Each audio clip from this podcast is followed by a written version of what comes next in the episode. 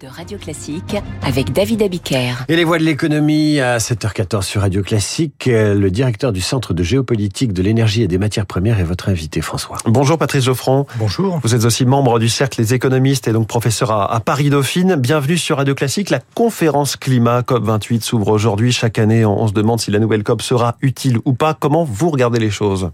Bah déjà, on peut observer que c'est la 28e et la courbe des émissions de gaz à effet de serre n'a pas euh, diminué. Alors celle-là, elle a une importance particulière parce que c'est une année de bilan, disons, intermédiaire. Euh, dans lequel on doit faire le point sur les engagements qui avaient été pris à la fin de la décennie précédente et voir s'ils ont été réalisés ou pas. Et c'est euh, le principe même de, de, de l'accord de Paris. Alors, évidemment, il n'aurait échappé à personne qu'elle est assez singulière également parce qu'elle est organisée à Dubaï, au cœur d'un pays pétrolier, puis avec le patron de l'entreprise locale, euh, le sultan Al-Jaber. Donc, il y a une espèce de tragédie grecque là, mmh. avec les trois unités qui sont en train de se d'être présentes sur scène.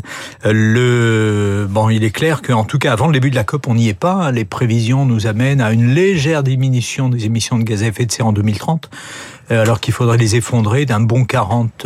Mmh. Et au cœur des discussions, la question est de savoir si on va attaquer le cœur du problème avec des engagements, en tout cas un appel à réduire l'usage des fossiles, ce qui n'a jamais été fait jusqu'alors. Mmh. Juste sur effectivement cette, euh, ce CV hein, du président de la COP, qui est aussi en même temps patron de la, la compagnie mmh. pétrolière de son pays, euh, c'est une polémique stérile ou c'est un vrai sujet sur la crédibilité de tout ce qui va se dire?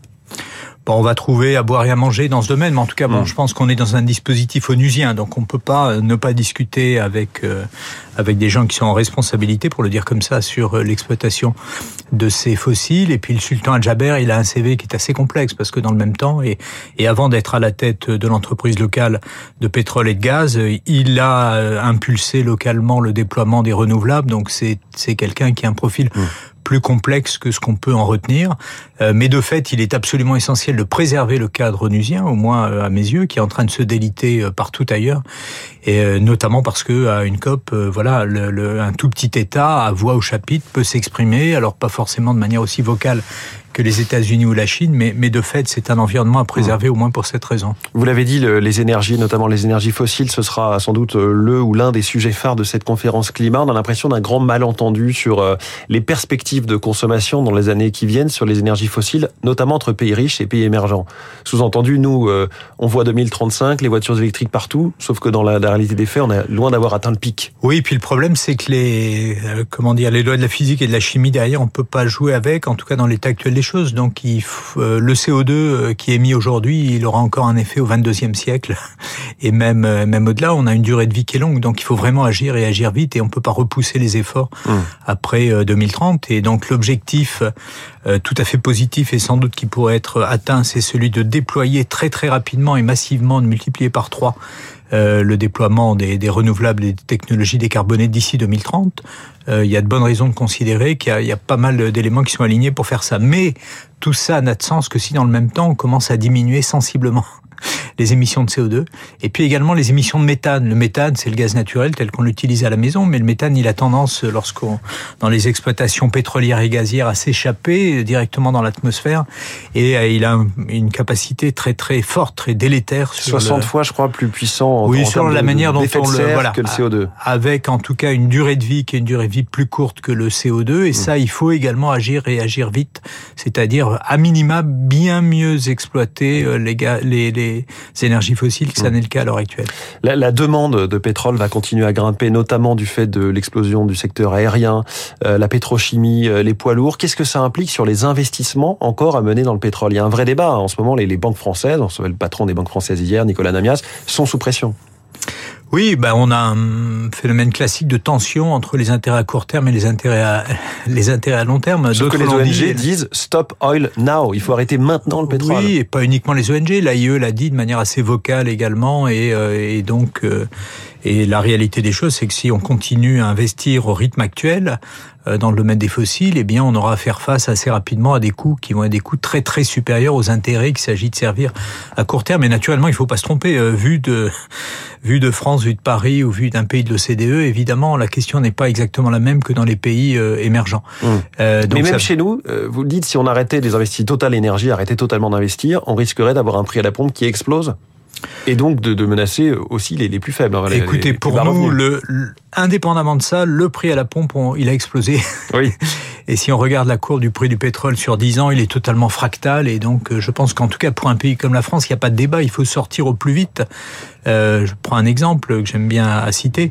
Euh, L'objectif euh, de l'État est de réduire les émissions des transports de 30% d'ici 2030. Et les émissions des transports, pour l'essentiel, c'est la route. Si on le fait pas, il faudra importer tr- 100 milliards de pétrole de plus et peut-être 150 milliards en fonction des, des chaos du prix du, du pétrole. Donc de toute façon, il nous faut, nous, c'est clair. Et encore une fois, si on était au Texas ou en Russie, peut-être que le débat serait un peu différent et plus compliqué. Mais en tout Oui. cas, en France, il faut en sortir et au plus vite. La question du gaz aussi est importante, Patrice Mhm. Geoffron. Selon les moments, on en parle comme d'une énergie d'avenir ou comme d'une horrible énergie fossile. Est-ce qu'il y a de la confusion là aussi parce qu'on mélange le gaz naturel, le biogaz et même l'hydrogène, dont on la colle souvent avec le mot vert selon Oui, en tout cas, le gaz fossile, il n'y a pas d'ambiguïté. Il faut également en sortir. Alors, euh, si on a un ordre de priorité, c'est quand même le charbon. Et le charbon, chez nous, c'est un, un épiphénomène. Mais, mais ça l'est pas euh, chez nos voisins en Allemagne, un peu plus loin en Et même en Pologne, Chine, oui. et puis naturellement en Chine, en Inde, etc. Et, et partout dans le monde, dans le monde émergent.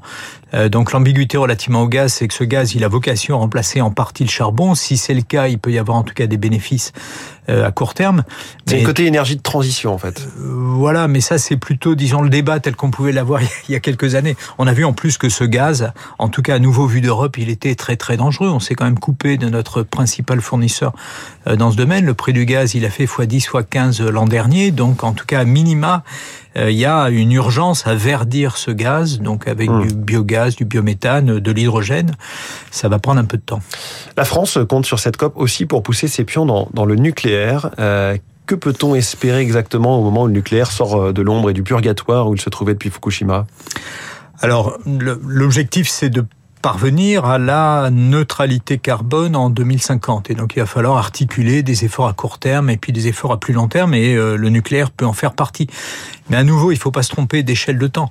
Euh, ce qui est absolument essentiel, c'est euh, bah, d'avoir l'esprit que le futur nucléaire, il interviendra dans la deuxième partie de la prochaine décennie, et donc on, là, on est dans un, 2035. On est dans un western où la, où la cavalerie arrive un peu tard. Donc il faut, il faut qu'on parvienne à combiner. Et la France, évidemment, a des choses à dire. Elle a aussi des choses à faire dans ce domaine.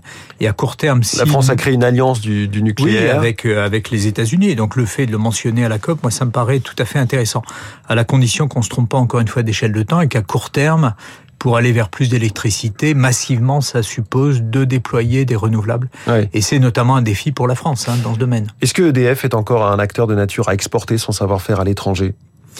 Euh, alors ça va se jouer dans les dans les temps à venir. Bon, il y a une série de choses qui ont été faites, notamment pour euh, donner un peu plus de visibilité sur les prix euh, et, et sur la, la rentabilité d'EDF, en tout cas ses conditions de financement. Il y a beaucoup d'investissements, de l'ordre de 25 milliards d'investissements Par par, an. an. Donc tout ça peut pas se faire dans le bazar qu'on a pu observer, euh, notamment en 2000, euh, en 2022. Donc ça c'est la la première étape et le cadre en tout cas est plus stable à l'heure actuelle qu'il n'était auparavant. Après il y a toute une série d'enjeux d'ingénierie, euh, la démonstration de la capacité à faire fonctionner euh, Flamanville euh, d'ici quelques temps, en 2024, espérons-le, et puis euh, que les différents EPR qui ont germé à différents endroits, notamment en Finlande ou en Chine, Mmh. euh, soient stabilisés dans leur euh, dans leur fonctionnement.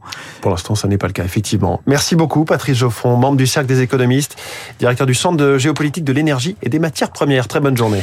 Et merci à vous, François Geffrier. Rendez-vous demain 6h, comme chaque matin pour la matinale de l'économie. Dans trois minutes, les coulisses de la politique et des révélations sur le rapport de Patrick Stefanini sur l'aide médicale d'État, sujet de crispation, s'il en est, des républicains sur le projet de loi immigration radio classique 7h23.